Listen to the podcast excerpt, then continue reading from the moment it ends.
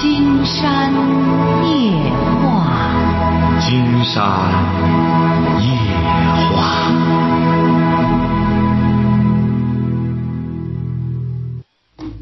晚上好，听众朋友，我是您的朋友金山，很高兴和朋友们相会在午夜。马上接我们朋友电话哈。也不是我。喂，你好，这位朋友。金山老师您好，哎，我想咨询一下，日记应该写真事，呃，和呃或是假是。您多大了？十一，很好。您是个女生吗？男生，哎呦，怎么这童声真是的啊！您十一岁了，您是哪儿的？嗯，章丘的。啊，章丘的哈。您说日记怎么着？日记应该写真事，呃，或是假事啊？呃，日记，你你说的这个真事和假事，这个假事是什么意思啊？这位同学，你说的这个假事儿是指的什么意思呢？就是一，就是不是这一天发生的。哎呦哎呦呦呦呦！呦呦呦！哎，这位同学，您说普通话，说你这么小，一定要说普通话。就是不是这一天发生的，而是，呃，而是嗯、其余天发生的。这也不是假事儿啊，这也是真事儿啊，是不是啊？金山告诉您哈，这位同学，你怎么写日记哈？听着哈，这位同学哦，听到了吗？听到了。哎，您这个日记啊，一方面可以记上几件你今天需要记住的事儿，一方面呢，也可以当成一种练笔的一种方式，想写什么写什么。日记，日记嘛，是自己记录自己的事儿，想怎么写就怎么写，晓得吧，这位同学？晓得。哎，就是想怎么写怎么写，不要自作茧自缚，有什么约束，晓得吧？你就写就行啊。哦，坚持写了多长时间了？写日记？写日记应该有嗯十天多了吧？哎呦，呃，挺好。你毕竟才十一岁，以后一定要坚持写，每天都写，想写什么写什么，晓得吧？这位同学，晓得。哎，就这样写就行哈。啊，再见。还有一件事，怎么样？怎么提高语文成绩？哎，写日记就能提高语文程度。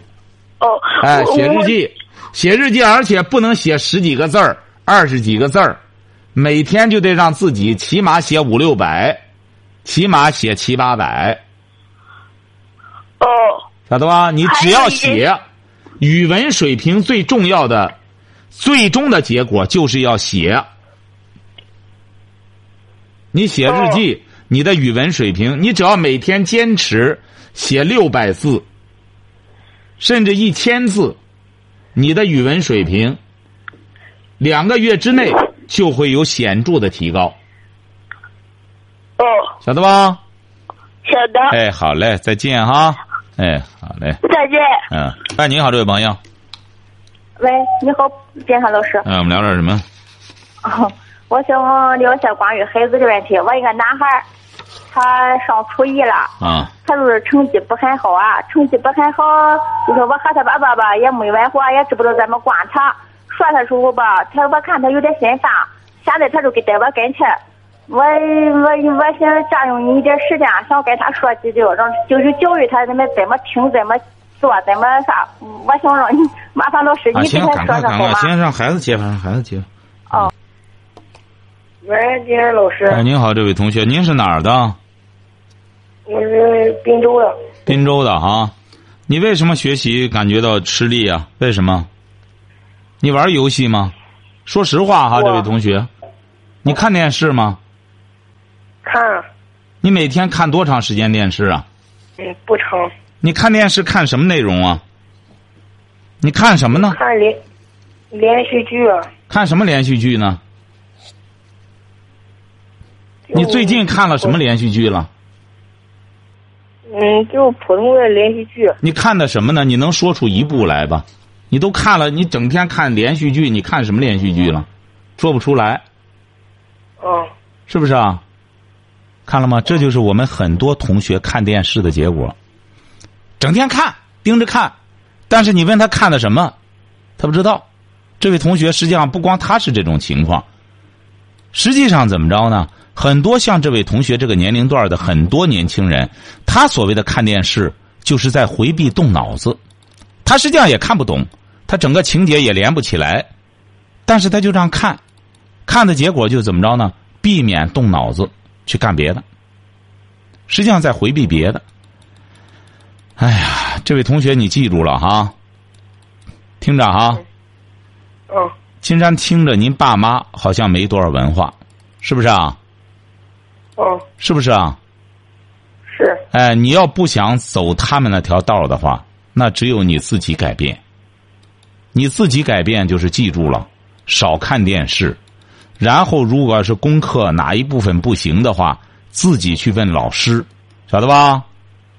哦哎，自己要大胆的去问老师，自己改变吧。你没有什么可依赖的。你要再整天盯着个电视，看来看去也糊了巴秃的，看完了也不知道看的什么东西。你可是最黄金的年龄段，这样就把自个儿给荒废了，晓得吧？哦哎，好嘞，再见哈。嗯，再见。哎呀还是金山希望呢，我们有很多金山的热心听友啊，你要真正的想想帮助您的亲人，金山讲过，最好的办法就是向他推荐金山夜话。就说我们现在光说，就是我们本地这些很多朋友哈、还有很大的潜力。你看，很多朋友自身那个见识，真是已经浅的都见了底了，但是依然还不想增长见识，还盲目的自以为自己非常聪明，这是非常危险。说白了，是在拿着自己的亲人做赌注，特别是孩子。你看，现在给金山打电话的更多的是孩子，都已经十四五岁了，甚至到了二十多岁了。您这时候再管他干嘛呀？金山，您比如说，上次也是写了一篇文章哈，就谈到了说这个孩子啊，他要是玩网实在玩的十四五岁，这个学上不下去了。你比如说，有一位外地的朋友就问金山了，说像这种怎么办呢？我们这孩子已经这样了，金山老师，您能不能给说个办法？金山就写了一篇小短文给他回答，说最好的办法就是把他推向社会，就是这学不要再上了，他学不他学不进去。好，我们还有一位朋友，呃，还是一位呃山大毕业的朋友哈，他就说了，呃，那怎么能行呢？这个不增加社会犯罪率吗？他说的是没错，说这个人到社会上去，但是人家讲的是，这种孩子你就得在家里自己消化，你要不然到社会上就是就是罪犯。其实也不尽然，为什么这样讲呢？说国有国法，家有家规。你把他推到社会上去，他未必能成为罪犯，为什么呢？因为国有国法呀，社会上有公安。有公检法，它是有人管的，而我们很多家庭是没有家规的。你看，很多孩子在家里二十二三了，在家里打爹骂娘，出去干活门都没有。我必须得在家里玩游戏，你们挣钱给我吃，我不要你们的钱，我光吃饭就可以了。你家里能管得了他吗？你没有家规呀。但如果要是你把他丢到社会上去之后，他试试。他敢抢别人的饭吃，他敢偷别人的东西，那他指定要受到法律的惩处的。有些朋友说：“哎，他一被逮起来，这不就废了吗？”未必。这个人就是这样。你说他要真废的话，他不逮起来，在家里，那就一废到底了。你要把他窝在家里当心理疾病治疗的话，这个孩子就没有救了。那么，如果要是把他推到社会上去，还有一线希望。这一线希望就是他自己顿悟。如果他被公安局逮起来，他就会明白，哎呦，我不能再这样瞎混了，瞎混，我再 我再厉害，我干不过公安局。说白了，很多朋友，就是说，富起来的第一批里头的很多朋友，金山认识很多朋友哈，都是进过局子。怎么着呢？那个时候他就光和人干仗，都是打架进去的。干仗进去之后，结果是这这出来之后。这个这个犯罪也不一样。你比如有些人，你比如为什么说这个，在美国的监狱里最受歧视的是强奸犯？一说这个男的是个强奸犯进来之后，那会受到鄙视的。一看都管不住当，一个男人管不住蛋，你说让让什么都弄进来了，这不行。因为那个时候就有一些 干仗，到公安局之后出来之后，一看人一般单位也不要，那怎么办呢？憋一股劲儿，我自己开始干，哎，干个体干什么的，反正呢，我我也没学历，没什么，我就干吧。哎，反而是富起来了。所以说，这个人就是这样。你一到社会上来，你不要认为推向社会之后，你说增加犯罪率，增加犯罪率那就不是你的事儿了，那就是公安的事儿了。国家追究也是公安的这个责任。你为什么把这个犯罪率提高了？你怎么不管呢？他犯罪了，你为什么不管？这和你父母没关系了，为什么呢？因为他成年了，他幼儿的时候你都管不了他。一个小孩儿，你最终从个满月的孩子，最终到十来岁了，成了一个打爹骂娘的孩子，最终到了二十了，你还窝到家里管他，还让金山给你想招管他，你这不是在搞笑吗？你怎么管得了他？当然，你说要推到社会上，他万一怎么着？那你要实在觉得万一怎么着，那你你就继续窝在家里，最终让孩子彻底废了。你可能父母觉得，反正他在我跟前儿，好赖在我跟前儿，那这就是你的选择了。喂，您好，这位朋友。喂。嗯，金燕老师。哎，讲话。啊，我是我是德州的一名学生。你是什么学生啊？嗯，高高三的学生。啊，说吧。嗯，就是我每次考试都是焦虑。你高三这不眼瞅着就高考了吗？对呀。你这最近这一模考多少分？嗯，五百八。多少？五百八十分。啊，五百八十分也成啊？那你焦虑什么？我我嗯，我也不知道，反正我每次不论是大考小考都是嗯特别的焦虑，就害怕考不好。金山觉得这不算焦虑吧？很多像您的同学都会有这种顾虑吧？你与其说焦虑，不如说顾虑。你为什么非要用这个疾病的概念呢？晓得吧？哎，你完全可以把焦虑改成顾虑，顾虑自己考不好。考不好呢，很重要的一个原因就是你心里没有底。嗯。你想想，你考五百八十多分，在班里应该不算高的。嗯。是吧？嗯，所以说你有这种顾虑，说明你的心理是正常的，因为你没有底，当然你就顾虑考不好啊。嗯，是不是啊？嗯。但如果要是你说说焦虑，这就成心理疾病了，晓得吧？哎，不要非得往那个焦虑上贴，而是如何打除顾，如何打消顾虑呢？那就是怎么把这个学习呀。更扎实，学的这内容更扎实，那你就不会再有这种考前的顾虑了。哦，好不好？好。好嘞，祝你成功哈。嗯，好嘞，谢谢老师。再见哈，哎好。喂，你好，这位朋友。哎，金山老师。哎，我们聊点什么？我是那个婚姻问题，我是一二年十月份结的婚，现在有个女孩两岁。你多大了？然后两岁了。你多大了？我二十六。啊，二十六，一二年结婚，孩子两岁哈。对对对，我我也是个初中文化，文化也不高。然后呢，媳妇儿是文盲。啊。完了，之前我都是在家放养，没什么没接触过什么事然后呢，生完孩子之后，不是去他娘家坐月子吗？嗯。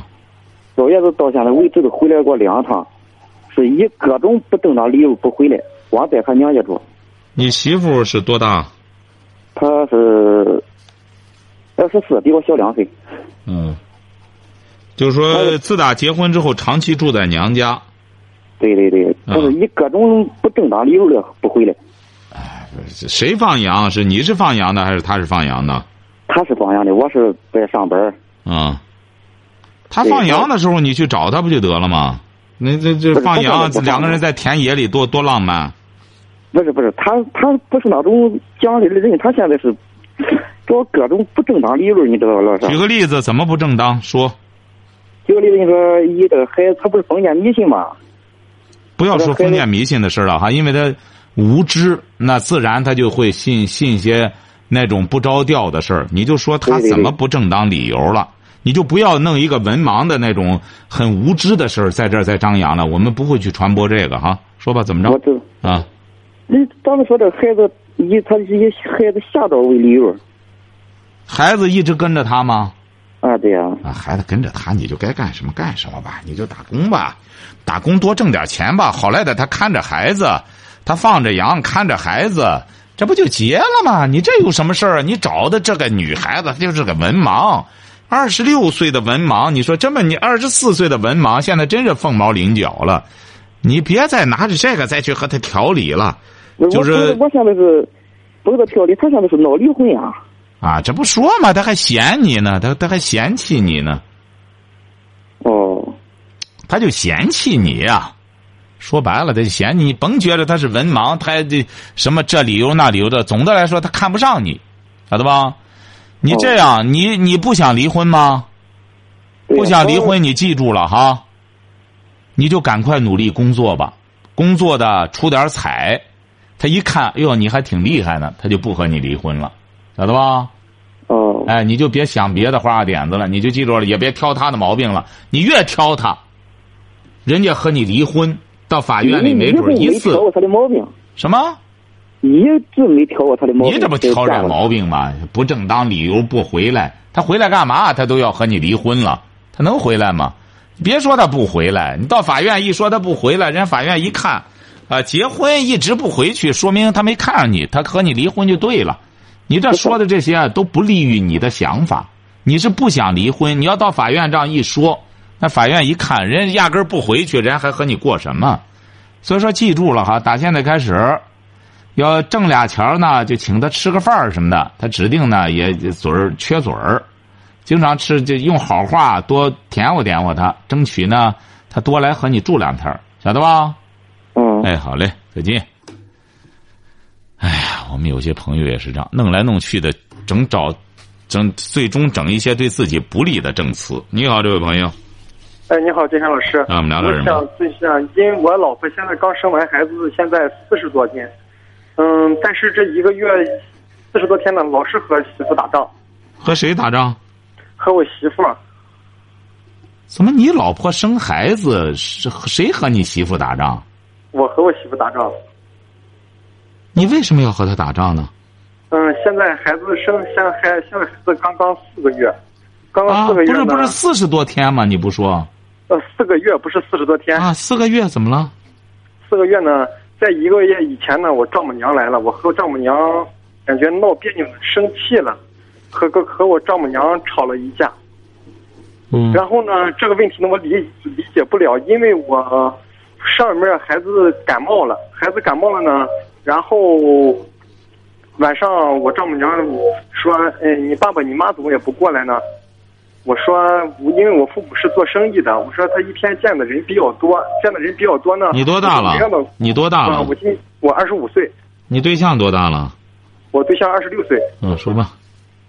嗯，他就不理解，他说你父母不疼孩子啊，或者怎么着怎么着，在这说我理解不了，因为我父母因为做生意他接触的人比较多，我没让他过来，我父母给我打电话了说过来，我没有让他过来，我因为害怕孩子病情在加重，但是我父母就是，但是我岳母就说啊，我父母不疼孩子啊，不照顾孩子、啊。您是干嘛的？什么？你是干什么的？啊，我也是干个体，我也干生意。经常跟你讲哈，听着哈，你的这个家庭矛盾的发生啊，主要和你有关系哈，记住了哈。你呢就干你的生意就行了，孩子呢就是你对象和你岳母，他爱怎么看着怎么看着，反正呢你呢你爸妈也没工夫掺和，你呢就少掺和就成了，能挣钱呢给他俩钱就行了，你就不要再去理论这事儿了，这事儿越理论呢矛盾啊会更加激化。我知道这问题，但是他父母还有我对象，他说我母亲不好，但是我母亲因为做生意，她不可能把生意放下，然后来照顾这个孩子，来全照顾孩子。您听着哈他说你母亲不好，不好就不好吧，因为他说你母亲不好呢，他也不是什么定性的法律机关，他说好坏呢也无所谓，他有他的判断方法，所以说你也不用去给你母亲争什么理儿。你呢，就好好的做你生意就行了，或者，对不起啊，你看真是哎，你看我妈也不干什么就行了，你就你就这么着就和稀泥就行了，晓得吧？这个问题，我我明白金山老师这个问题，因为因为他现在生孩子，我妈没有法照顾，我一直我没有在干，因为我干的这生意，我自己是做开锁的，我比较自由，比较自由呢，我就在家里照顾他。但是我父母没有照顾孩子，他干着生意，但是我父母在金钱上、在经济上一直在支持我们。你最好是开锁去，金山希望您还是开锁吧，你别在家照顾他了。你开锁，看来是你比较擅长开锁，你只要开锁，你家的矛盾啊就可以慢慢的就可以淡化。您别在家待了，足以说明你不擅长在家里调和这种关系，晓得吧？你要明智的话，你要想把这个日子过下去的话，你听金山的。你要再这样讲你这些事儿的话，金山觉得，您就是自自己想找难堪，你就闭嘴就行。你家这个事儿，金山给你说的这个就是根治的方法，你闭嘴。他，你对象和你这个岳母爱怎么说怎么说，你就继续开锁就行了，多开几把锁，多挣点钱，晓得吧？没必要理论。你家这个事儿呢，你就凭你这个水平是理论不清楚的，晓得吧？哦，我明白。你听金山的节目吗？说实话，听节目吗？我听明白你这个问题。不是，你听过金山的节目吗？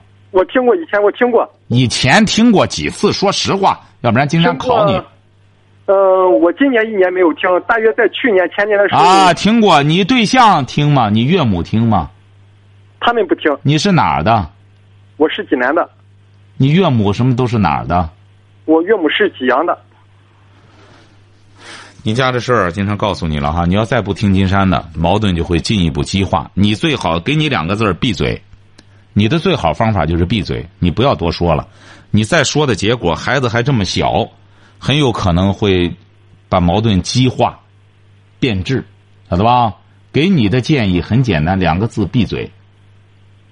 听到了吗？就是这这个事情，无论对与错，我都要闭嘴。对，你就闭嘴，开锁就行了，开锁挣钱就行。你不相信，基本上错都是你的。你稍等一下哈，你要非要再张嘴，你等一下，金山回过脸来，去掉广告之后再给你讲，错百分之三万是你的，好吧？你不相信，咱回过脸来说，好吧？哎，好的，好的，啊好的。好，让等一下，等一下，这人还真是这样说，就非得等着刺一顿才行。喂，这位小伙儿，哎，你好，金老师。金山想按住你不让你说，你还非要说，你说吧，你想说什么？嗯，我这最近这是就是说和岳母闹别扭是一个月前了，然后现在这几天我又和我对象打起来了，我和我我我把我对象给打了。啊，你要说什么呢？怎么着？你为什么打人家？呃，因为呢，这个原因是什么？因为孩子病了，感冒了，一直在输液呢，输了二十三天打吊瓶。嗯、也许由于心情不好吧，然后紧着孩子一直没好没好。我对象呢，就是老是想回娘家回娘家，然后我说等就是上周三，上周三呢，我说你看今天孩子还没好利索，我说你过两天再回家吧。星期二还要去复查，我说星期二复完查以后，如果孩子没什么事儿，你再复查去。呃什么？当时啊，他就是不愿意，他就是死活回家，回家，回家。然后现在怎么样了呢？最终你揍了他，怎么着了？他现在怎么着了？他现在回娘家了，在娘家。瞧见了吗，听众朋友？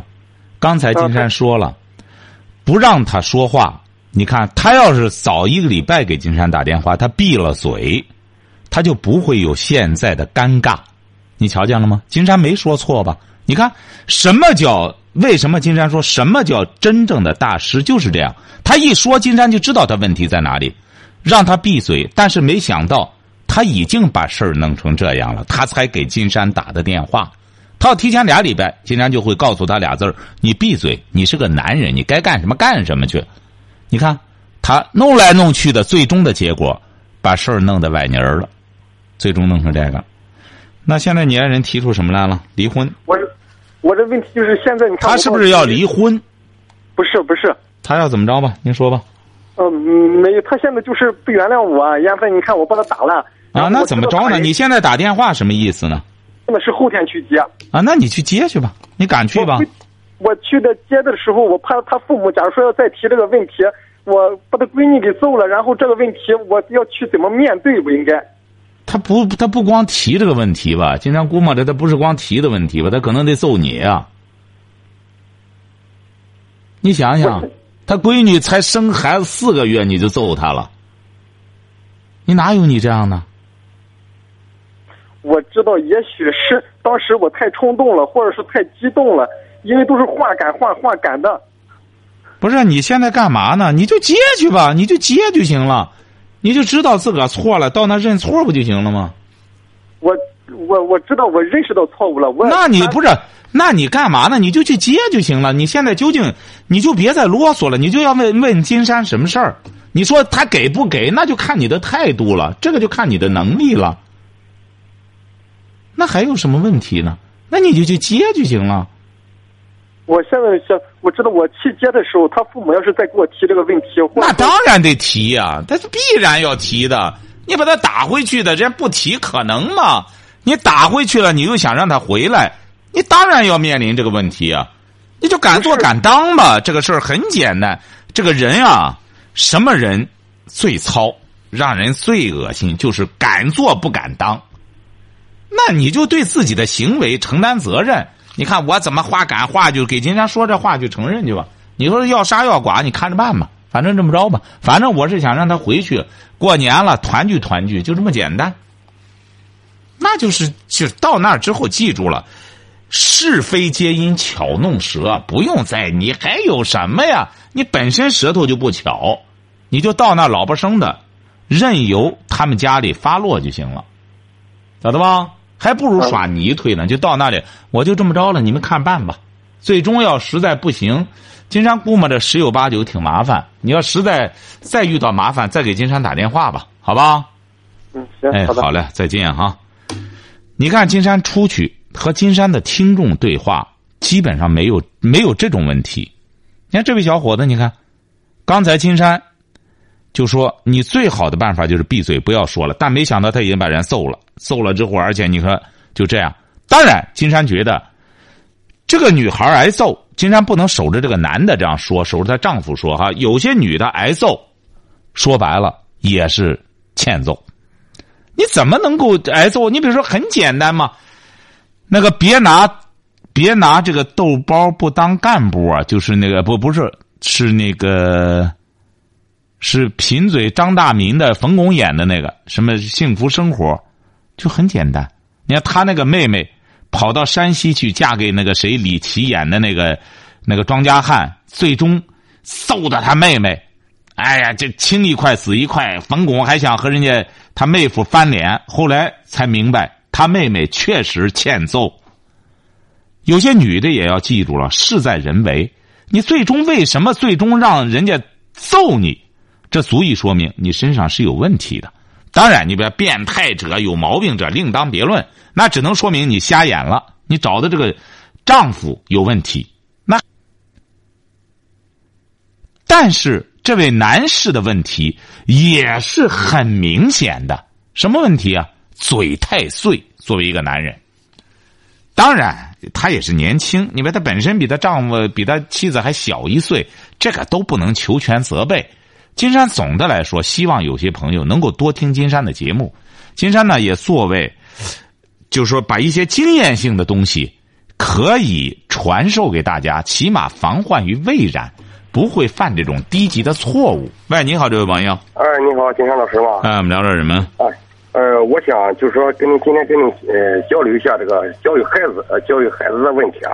您孩子多大？您儿子还是女儿？儿子，儿子，儿子。多大？呃，今年九岁了。九岁。哎，上三年级了。啊，怎么了？啊，这个孩子吧，学习也很不错。呃，我就说想，现在吧，我有我有一种就是什么呢？迷茫，啊，说说怎么迷茫？怎么迷茫？就说我个人啊，就说对于这个孩子的教育方向，我就是什么呢？倾向于这个西式化的教育，就说对小孩子嘛，现在很小，是不是？让他们轻轻松松的、快快乐乐的学习。但是呢，就是学校的老师呢，他们很注重分数，就说跟我的，就是跟我的愿望吧，就说有点冲突。您是什么文化？您是什么？不是，您是什么文化？呃，我是初中文化，我是。你是干嘛的？呃，我是做点小生意的。哦。啊。不行，你不要和学校冲突。学校里说白了，分数很重要。现在说白了，我们有很多人啊，对这个素质教育还不懂。包括说白了，这个有些现在有些搞教育的官员，这个理念也得需要调整，不要盲目的搬国外的东西。哎，素质教育并不意味着。不给孩子排排名啊，或者什么的，并不意味着这样。说这个快乐也也不意味着孩子不学习就快乐，孩子不学习会更痛苦。所以说，你你这位先生您不懂，所以说不要在这顶上探讨，你不要在这顶上和老师理论这事儿。就说学校里给孩子听着，所以我因为心我迷茫嘛，所以我您在这上面干脆不要迷茫，就是配合学校。就是学校抓分分数，你就配合学校，得让孩子学习好。意味着什么？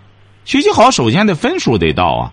你光说学习不错，他分上不去，怎么能证明他学习不错？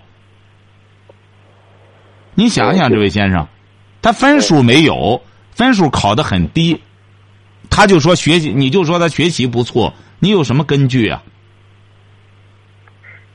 呃，就反正我的根据就是说，孩子在学校里面。你呀，金山告诉你，这位先生，你也就是道听途说的。现在所谓的什么素质教育、快乐教育这种说法，本身就不科学，也本身是怎么讲呢？就是说，也是一种非常盲目的一种教育的想法，但是在现实中并行不通。晓得吧？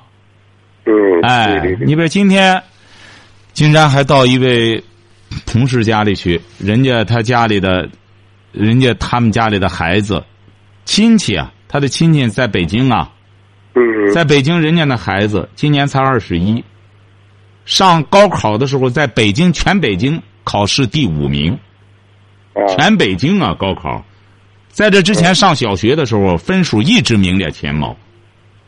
这个你没分数，你怎么能证明你学习好啊？再者说了，国外所谓的不排什么，也不是说不按分数来。他那 A B C D 或者甲乙丙丁的话，也是一种分数的记录啊，也得有分数。你上学没分数，那怎么上这个？这不自欺欺人吗？所以说，这位先生，你要明智的话，配合学校，不要在教育上，因为不要拿着自己不熟悉的东西将自己的军。这个东西连探讨都不要探讨。金山讲过，现在我们的公立教育，中国的公立教育还是不错的。很多家长，你就老不生的听老师的，就是让孩子只要孩子上学，必须得给你拿回分来。上学没分数，那得能上什么学还？晓得吧？嗯。哎，好嘞，再见哈。再见。哎，好好。好，今天晚上金山就和朋友们聊到这儿。